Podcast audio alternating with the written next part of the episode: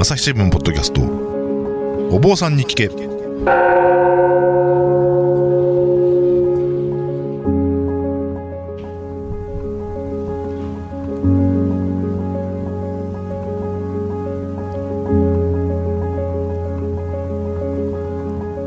朝日新聞の岸上渉です、えー不安を抱えて生きる人々が大勢いるコロナ禍の時代、えー日々の気になるあれこれをお坊さんに聞いてみようというお坊さんに聞けシリーズです、えー引き続き尼崎市のですね道心寺というお寺にお伺いしてこのお寺を作られたですね落語家かつ僧侶との露野丸子さんにお話をお伺いしております、えー久保さんも一緒です。お二人よろしくお願いいたします。よろしくお願いします。ということでですねあの前回落語家と僧侶という2つのお修行修行のね修行と修行についてのお話なんかも聞きましたけどもあの先ほどあの来た時にこう会場を作ってくれるのにですね旦那さんをご紹介されたはいん。ですけれども、まあ、結構ご結婚もされてるということでちょっとまたプライベートな話をちょっとお聞きしていきたいなと思うんですけども、はいはい。まずそのえっ、と旦那さんどういう方なのかというところから始めましょうか。はい。あ、そうですね。あの夫は蓬莱屋大二郎と言いまして、はい。あの仕事が大神楽曲芸師、はいはいはいはい。笠の上でマス回してはい。おめでとうございますという。昔あの染之助染太郎師匠ではいはいはいねいらっしゃいましたけれども、はいはいまああれと同じ寄せの色物をしております。はいはいはいはいはい。あ結婚されたのってい。つでしたっけ、えっと2011年なんでもうはいはい10年前ですね。なるほどなるほど。えっ、となんかどんどんなきっかけで割とこう近しい落語家とこうあはいはいはいねあの神楽ってし近近しいかなと思うんですがそうですね。本当はいに職場結婚ですわ。だから本当にあの出番が寄せで一緒になって、はいはいはいでおはようございますって言って初めて顔見た瞬間にわこの人と結婚するって思ったんです。ええそうなんですね。はい。いこれななんでですかそんなやでもその時 その寄せにお客様が少なかったんですよね。はいはいはいで私も精神的に多分辛かったんやと思いますわ。うんはいはいはいでよくあの無人島で男女が2人になるとくっつくとか言いますよ。だからそういう無人島効果でそう思ったん違うかなと思って。だからそれで私もそうやって自分でも思ったんですけど、はとりあえずあの私桂ぽんぽこさんっていうね、はい。あの女性の落語家と大の仲良しなんで、ぽんぽこさんに電話して、はい。今こういう人に出会ったんやけどはい。どう思うって言ったら、いやでもお姉さんその感覚は大事にした方がいいですよ。って言われてあはい。あのそれはこうななんでしょうこう一目惚れというかみ見た目がもうドストライクみたいなこう。全然そんなんではないんですけど、はい。はい。本当に顔見た瞬間にはい。この人と結婚する、あこの人が私の結婚相手だって思ったというかはあ分かったみたいな,、そんなはいはい。感じだったんですよ。へえしなんかねよくこうビビビッとくると言いますけど、あれ鐘が鳴るなんていうことをも言そうですよ。う人もいますけど、えこんな感じだったんですか、アプローチはどういう感じなんですか？そうそういうはい。そういう出会いって僕ないんですけど。ああそうですね、えっと、その時はその地方の寄せだったんですけれども、はい。泊まり込みだったんですね。でうちの師匠なんかも一緒でだからとりあえず来た人はみんな一緒にご飯作っはいはい。てご飯食べてはいはい。買い出し行ったりとはいはいかそういう合宿生活みたいなのが始まるんですよ。うん。でまずそれでスーパー行ったりなんだりせなあかんのでまず携帯の番号を交換するメールアドレス交換する。で夜もご飯食べてそのままずっと晩酌でお酒飲んだりとかしてるんで、はい。でいろいろ喋ったりして、でその頃ちょうどもう師匠も年齢的に割と寝る時間が10時とか11時には寝はるようになってたんで、はい師匠が先寝てから、はいはいあのじゃあお兄さんまだ飲みましょうよとかって言っはいはいはいはい。て一緒に飲んでたんですよはいね。はいはい。でいろいろ喋りながら、はい。で向こうも明らかに私のこと好きそうやったんですよ。はい。この人私のこと好きそうやなって思って、でそしたら5日間寄せの興行が一緒だったんですけど、はいあの終わって大阪に帰ってきてから、あの付き合ってくださいと言われて、あ言われたんですね。はい。ああそうなんですね。すぐに付き合うようになったんです。ええ。あのーほいで大二郎さんなんか、はい。キリスト教徒だったんですすよね。よ。クリスチャンなんですよ。はい、あれと、はい。ここら辺は大丈夫やったんですか？いや最初はでも、はいちょっとびっくりしたというか、あ。のまあ、私、宗教全般がとにかく好きなんで、はい。キリスト教の話もできるっていう点ではすごく嬉しかったんですけど、はいはい。私のその頭の中でイメージしていた結婚生活がガラガラガラっとこう崩れ去はあったんです、はあはあはあはで私はその結婚もし将来したら朝5時にはい夫婦で一緒にお勤めをするっていうそういう夢があったんですよ。はい、それがもう全くできへんわけですから、はいはいはい。それだけはちょっとショックでしたなるね。ほど。そうか。そうなんです。えーあれキリスト教徒の方の場合って朝のお勤めっていうのは特にないんですか、特にないですね。ですか？ええ。食前の祈りですとはいはいはい、はい。かまああの日曜日になったら教会に行ったりとはいはいか。そうかそうかあのこう結構その価値観の部分とか、ええそんなんでこうぶつかったりみたいなのとかってないもんなんですか、あそうですね。仕事のことで喧嘩することは正直ありますけれども、うんうん。宗教のことで喧嘩したりとか、うんうんうん。なんか嫌やなって思ったことは一切ないですね。はいはいはいはい仕事っていうとだからそはい。の落語とその大道芸というあそうですそうです。部分ですよね。まあ、はいはい。あの何時集合やのにあんた電車乗るのギリギリすぎやとかもうそういうそれは別にはい。あれですね。そそうですね。のどこの夫婦でも起こりうる。あそうですそうです、んはい。ほうれん草的なことでもはいはいはいねはい。そうなんですよ、はい。なるほど。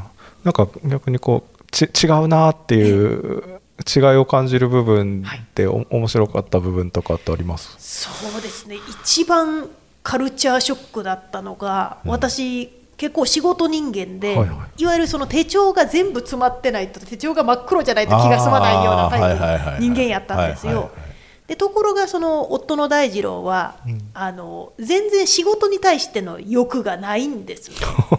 で私も芸人やったらはい。もっと、うん。もっと仕事取ってきたろうとかこうするべきああするべきっていうのがものすごい最初は頭にあったんでうん。一回それをガーって言ったんです。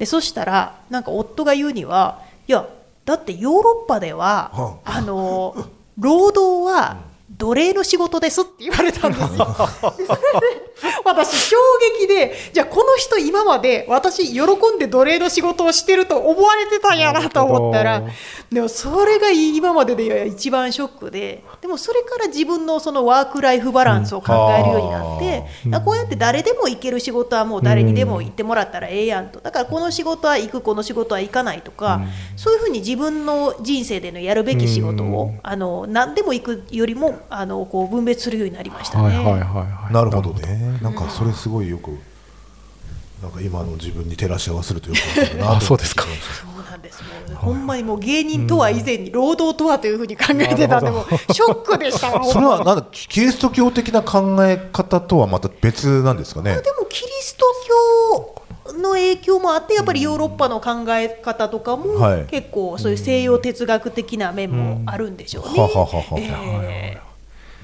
他になんかこうぶあのまあ違うなーってぶつかったみたいなそんなんないですか？そうですね。あでも最初からその信仰が違うと思ってると、うんはいはい。違う人間っていうのをいつでも再確認できるんで、はいはい。逆にそれでぶつかる気持ちにすらならないというか、そうあなたんとこはそうやんね、うん。私んとここうやもんねみたな、はいいはいはいなんでしょうね。だから自然と多様性というか認め合うというか。なんかあの夫婦って無理やり何でも一緒にしようとするんで、あの亀裂が生まれるような気がするんですよ。うんもともと他人ですやん、はいはいね、で結婚しても他人なんで、はい。だからそういう意味で信仰が違うっていうのがうん。お互いの良きソーシャルディスタンスになってるというか。あなるほどですね。はそうなのかもしれないですいやなんねかあの気になったのはですね、あまあちょっと夫婦の話だったんでちょっと夫婦の話の方で進めますと、ええ。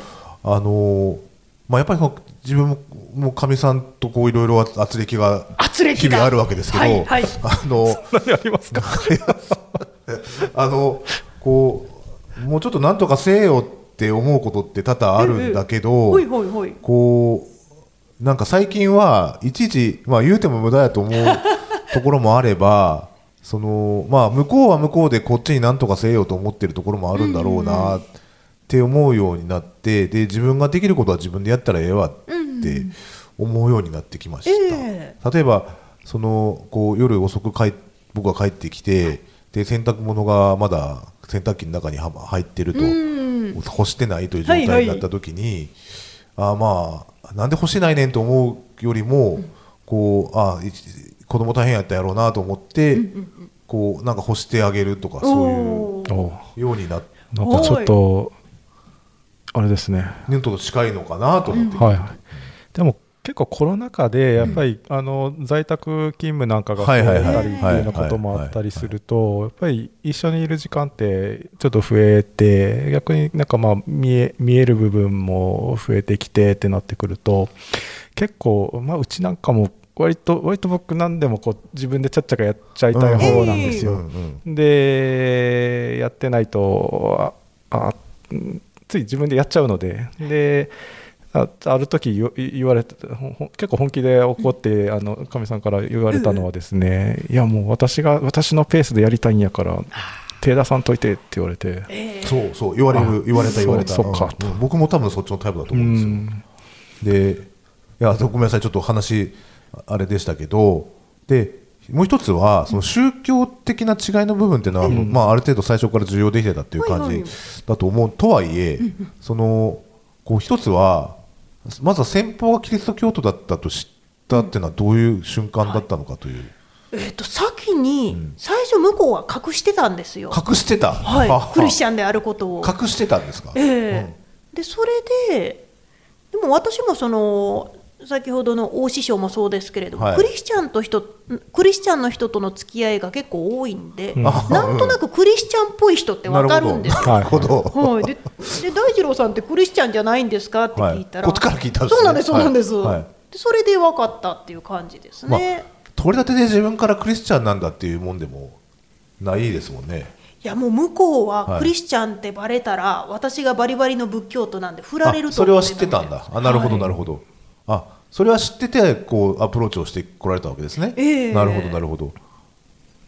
ただまあでもその辺のでもこうがだでも生活上を一緒に生活をされている上ではええそのこうその要は宗教上のこう圧力は生まれないという。もう全然ないですねだからどっちかというと私にとって信仰ってとても大切なものですから、はいまあ、夫にとってもすごい大事なもので、はい朝私がお勤めしてる間に、はい。夫が朝ごはん作ってくれるんですよ。なるほどですね。でうんうんうん。あの逆に夫は日曜日になると教会に行くんで、はい。じゃあ日曜日は私が家事を多めにやって、この人にとって大切な曜日やからっていうようないそういうお互いの信仰生活を送りやすいようにするみたいな。はいはいはいはい。なんかそんな感じですね。でもなんかねこう今やっぱり世界でこう紛争いっぱい起きてて結構やっぱり宗教が起点になってあの争い事が起きてるなっていうのをこう見てると逆にそうやってある程度こうもうち違うもんやからっていうのを前提にその付き合っていくっていうなんかそこら辺にこうねこう違う異なる者同士がこう一緒にやっていくっていうところのうまくやっていくヒントがあるかもしれないですよね。えなんか、ううん。あ。の殺人事件って、はい。あのいや私なんかニュースで見たら、なりはいはいはい。殺人事件ってこう殺したり殺されたりしてるのが、うん。半分ぐらいは身内らしい親子とか多いですよね。でそれを初めて知った時に、うん。あの私にとってはその仏様ってやっぱり親みたいな存在だと思ってるんですけど、うんうんうん。よくその世界中の宗教が一つになれば戦争は起こらないとか、うん。みんな幸せになるとかっていう人ありますやん。はい。でも親が一緒になるイコール宗教が一緒になっても結局兄弟同士で殺し合いする人が半分ぐらいいるんやから、それはあの宗教が一つになっても意味がないやろうなって思ったんです。まあそうですよね。ねえ。そもそもその言うたら、日本の戦国時代なんていうのは、はい。みんな仏教で同じ教えだったはずなのに、ああそうですよね。ね土地の取り合いをしてるわけですからね。え逆に言うとだから例えばその代表的な宗教間の紛争で言うと、そのまあ、パレスチナ問題であるとか、その要するに譲れないところをこうどっちが取るかっていう戦争をずっとやってきてるわけじゃないですか、あの辺って。であの逆に言うとそういうところを折り合いがついていれば、戦争は起こらないのかな同じ宗教であ、違う宗教であっても戦争は起こらないのかなって今その津野さんの夫婦生活の中からええ教わったなと思って、ええ。それってこうなんか宗教関係なくてその普通のこう夫婦間でもこう譲れないところをなくすっていうええええ。こうことがないとあればこう夫婦喧嘩も起きないのかなっていうふうにこう解釈をして今聞いてたんですけど。そうですね。久保さんどう思われます？うん。そうですね。やっぱりなんかあんまりこうだから相手に求めすぎないとか踏み込みす、ふふ踏み込んでいきすぎないとかなんかある程度のこうまあ人一人一人でやっぱりこう違うものなんだからっていうところを前提に持っておくっていうことなんじゃないですかね。そうですね、はいはいもう本当に何かを強制しないというか、ね、そういう感じですかね。はい。まあまあ、お互い生きやすいようにサポートするっていうような、はいはい。朝日新聞ポッドキャスト。お坊さんに聞け。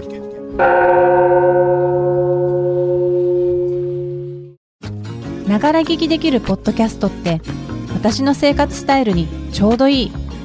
朝日新聞のニュースレターに登録すると編集者が厳選したニュースがメールで届くよ。思いがけない話題にも出会えるよね。ちょっと新しいニュースの読み方。朝日新聞。これ逆に譲る譲らんで言うと、あの日本の結婚の制度で必ず譲らなきゃいけないことって、一番最初にどっちかがど自分の性を諦めなきゃいけないというはいはいはいはい。制度があるわけじゃないですか。はい。で、と僕はですね、先に僕の話するのはあれですけど、ええ。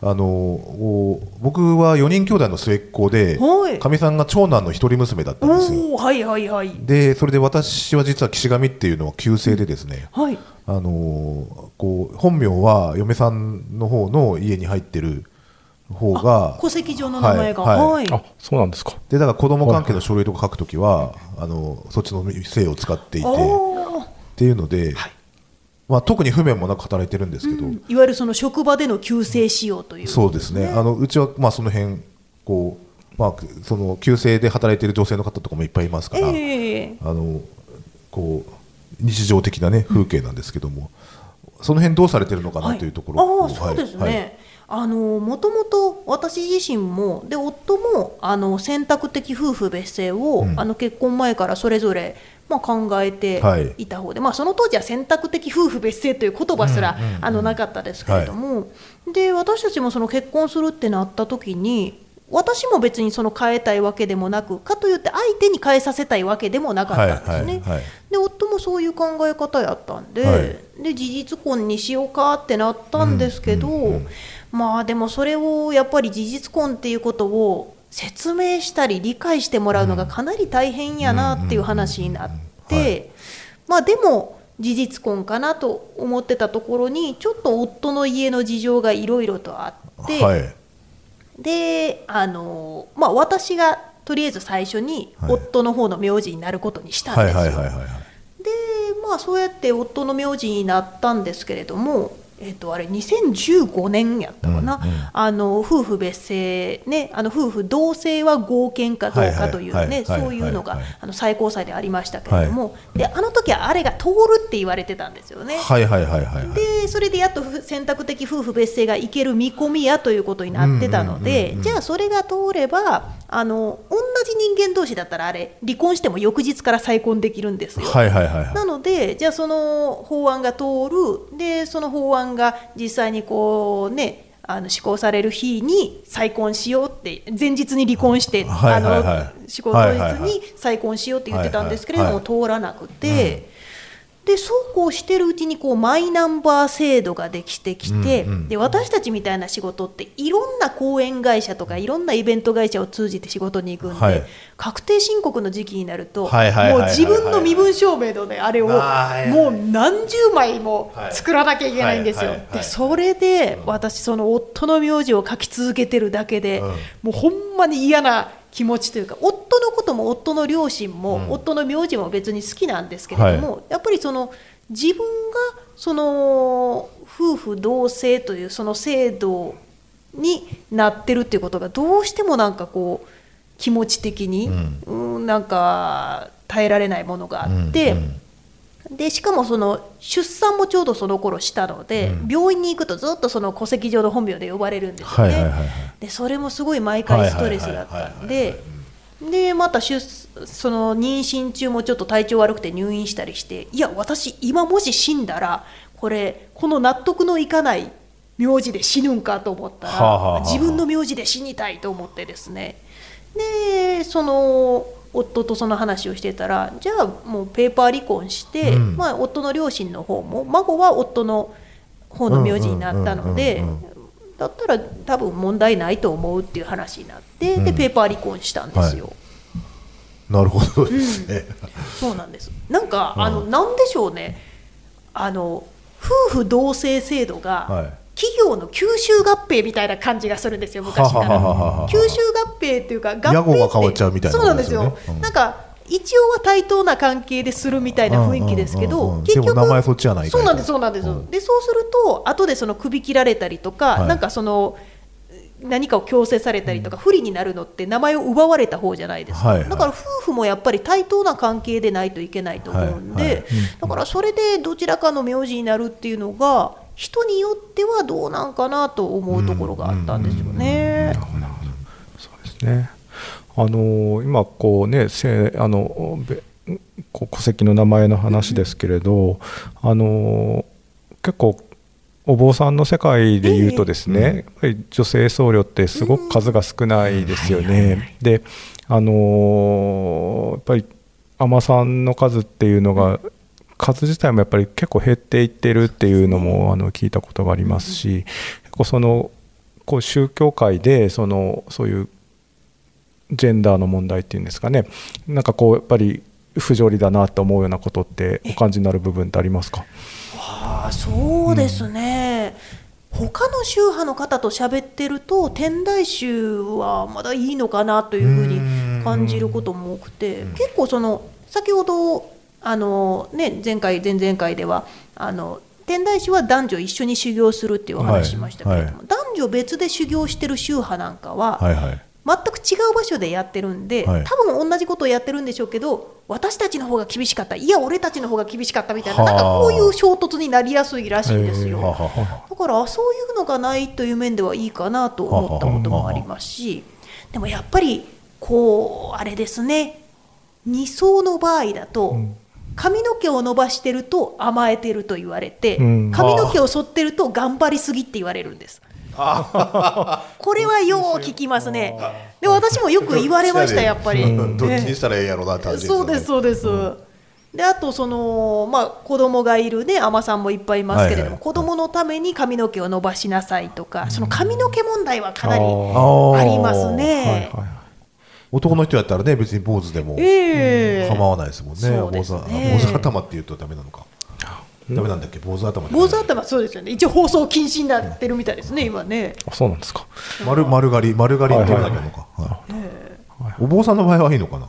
まあそうですね。別に実際坊主の頭ですもんね私たち いやでもまだまだそうやって感じる面はありますよね。まあちょっとそれはしてですね、あの結構その私がやっぱりあの宗教の世界を取材してて思うのは、やっぱりこう指導的立場にいる女性の宗教家っていうのがすごく少ないっていうのはあるなと思って、あのそれこその、まあ、マルコさんあの今ご自分でお寺を作られてこうご住職でいらっしゃいますけれど、女性で住職になってる方っていうのはやっぱりそもそもが女性僧侶が少ないのもありますけどやっぱりすごく少ないですしで大きなお寺でなんかだとその女性が住職になるっていうのがそもそも想定されてなかったりっていうそうなんか結構やっぱりそこら辺のこう構造的なその問題っていうのはやっぱりあるなと思ってですね。そうですね、はいやっぱりその女性はあんまり知識がないと思ってる方が非常に多かったりとか、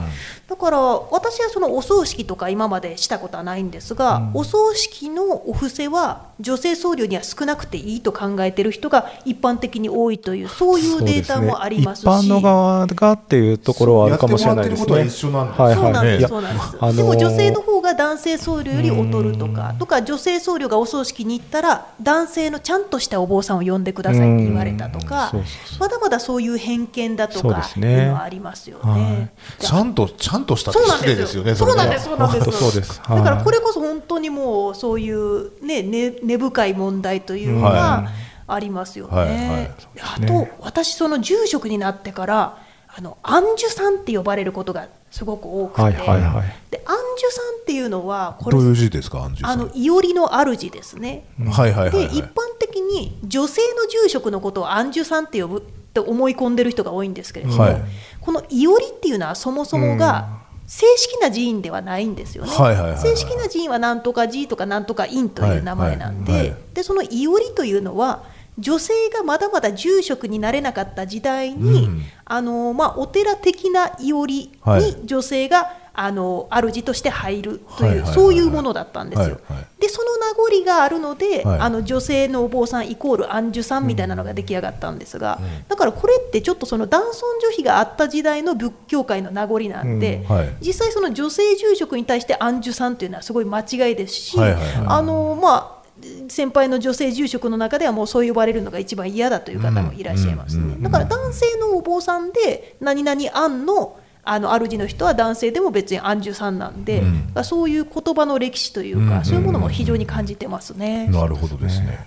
いや本当あのだからお坊さんの世界の側もこうまだまだその変わっていない部分っていうのが多く多くてで結構その後継ぎをはいはいはい。こうね檀家さんなんかからもこう男の子を産んでやとかっていうのが言われたりみたいなことも、わ私はないですけど、やっぱりそういうふうに言われるっていうのを聞いたことありますし。ですね、私の友達の海女さんなんかはお寺の娘さんで、うん。でもちっちゃい頃からそのお婿さんをはいはい。取ってくれ、お婿さん結婚してくれって言われてて、で結婚したら旦那が頼りなかったん。せやからやっぱり私がなるしかないなと思って修行に来てっていう人がいてはってはいはい。なんかすごいあ時代変わってきたんやなって思いましたね。はいはいはい、そうね。だからなんかこうお坊さんが男の僧侶じゃないといけないとかっていうのは別に本来的にはないので、別にそれはこうないはずなんですけどなかなかこうその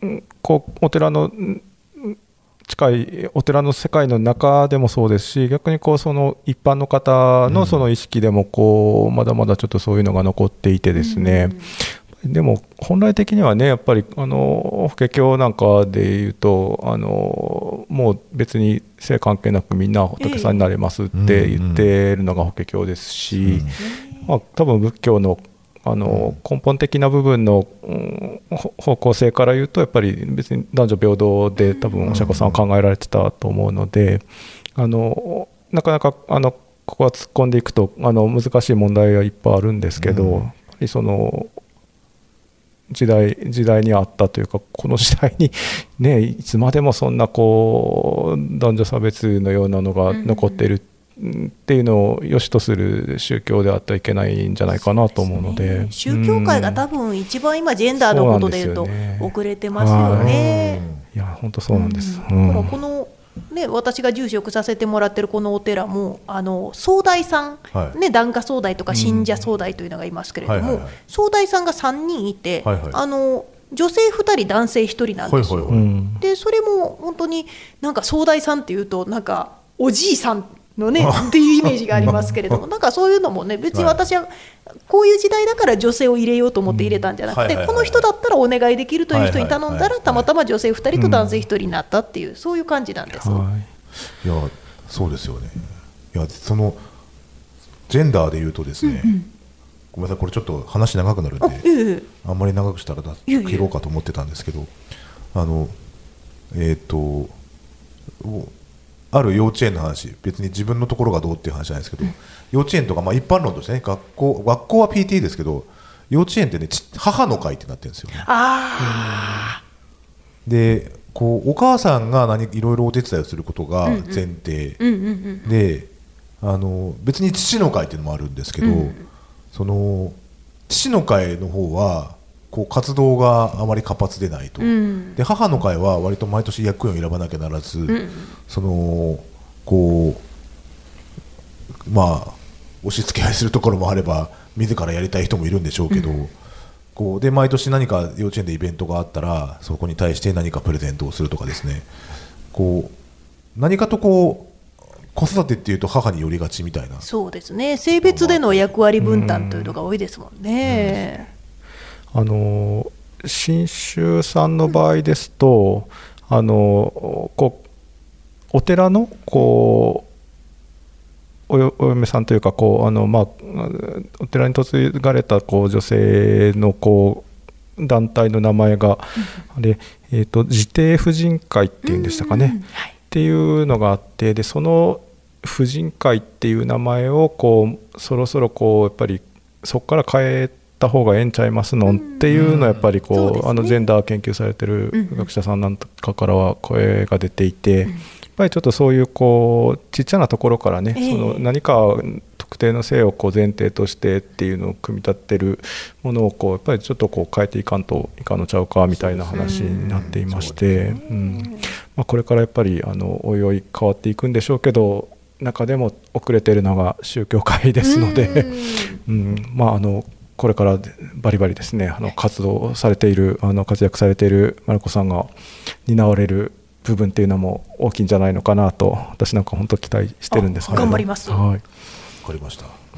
ちなみにですけど、あの夫婦になると一緒のお墓に入るって言いますけあどはいはい。お墓どうするのかなっていう。お墓は結婚式の相談の前にお墓の話をしました、あそう結婚するって、はい。だってあの変な話、新婚旅行にね、はい。あの行って事故で亡くなる人もいるじゃないですか、だから私たちこんな2人とも宗教違って、世間から見たら変わり者やのに、はいはい。きなり死んだらこれ、周りの人困るでっていう話になって、であのー今、夫婦墓というね、はいはい。夫婦2人で入れるお墓があるんで、私たちはそれに入ろうというふうにあなるほど決めてます。でそれぞれの実家の先祖代々の墓はそれぞれのあの兄弟あの姉妹に任せることにしてます。あなるほどなるほど。はい。お墓自体はそのここ公的なはい。ところにってこと、宗教色のあない比叡山の延暦寺大霊園に入るんですか？大大二郎さんそれは OK なんですか？はい、はい、夫はそれは OK です。なるほど。はい。ね、やっぱりあの。比叡山も宗教サミットというのを毎年やってましてね。世界中のキリスト教、イスラム教、いろんな宗教者の人と平和を祈ってるんで、そういう点ですごく比叡山のことも好きなるほど。思ってくれてるんで、はい、それはよかった。お後がよろしいようで、ははい。い、そんな感じでです、ね、お墓もねはい、あの3回目を締めさせてもらいたいなと思います。次回ね、またこのこうこの立派な道心寺のね建てたお話はなんかもね、まだまだ残ってはいいよいよますんで、はい。お寺を作ったお話をしていただきましなと思います。はい、とりあえず今回この辺で締めていただきます。ありがとうございました。ありがとうございありがとうますござい。ました。朝日新聞ポッドキャスト。お坊さんに聞け。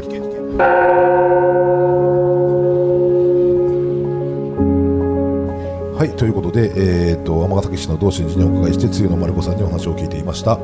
えっ、とこれ丸子さんずっと気になったんですけど、はいはい。この収録をしているこの場所え本堂といってご案内されたんですがこうふと振り返るとですねこの講座がありましてえまあ、こういうところでもこうなんかいろいろやってはんのかなというやってます。のがこうよくわかるあれなんですけどはい。近々こんなこうここを使って何かっていうのはもしあれば。あ、そうですね。はい。あの毎月、はい。あの三のつく日ですね。はいはい。三十三、二十三と縁日寄せというのをやってまして。はいはいはい。まああの午前11時開演なんですけれども、はいはい。であのその1時間前の10時からは、はい。あの言行とあとはい法話があって、はい。そして11時から落語会で プロの落語家が3人登場するという、えー、すごいですね、はい、それを月3回えやっております。月3回もはい。盛りだくさんですね。そうなんです。はいこうお客さんで結構いらっしゃると思うんですけどどんな方がいらっしゃることが多いですか？でも本当にその落語ファンの方からあの御朱印が好きっていう方とかそういう方はもうもうごちゃ混ぜですね。ええ。これどうやって申し込んだらいいですか？あこれはもう電話とかメールとかもうはい当日いきなり来ていただいても全はい然大丈夫です。し、はい。はい。あれはこうこれは。あ料金。あ、はい。一応1500円いただいてます、1500円ね。まあ、一応プロの落語家がね、はい。3人出てますんで、はい。はい。ギャラも払う。そうなんです。そうなんです。はい。はい。わかりました。1500円を持って、はい。ねこちら同時にお伺いし三のつく日ね、はい。お伺いしたらいかがでしょうかと、ね、落落語と法話も一緒にお得感ありますよね、ええなんかもしれないですよね。うん。はい。はい、じゃあそちらの方もぜひちょっと足を運んでみてよろしくお願いします。ということで、えー朝日新聞ポッドキャストお坊さんに聞け岸上渡がお送りしました。それではまたお会いしましょう。この番組ではリスナーの皆様からのご意見ご感想を募集しています。概要欄の投稿フォームからぜひお寄せください。ツイッターやメールでも受け付けています。ツイッターでは番組情報を随時紹介しています。アットマーク朝日ポッドキャスト。朝日新聞ポッドキャストで検索してみてください。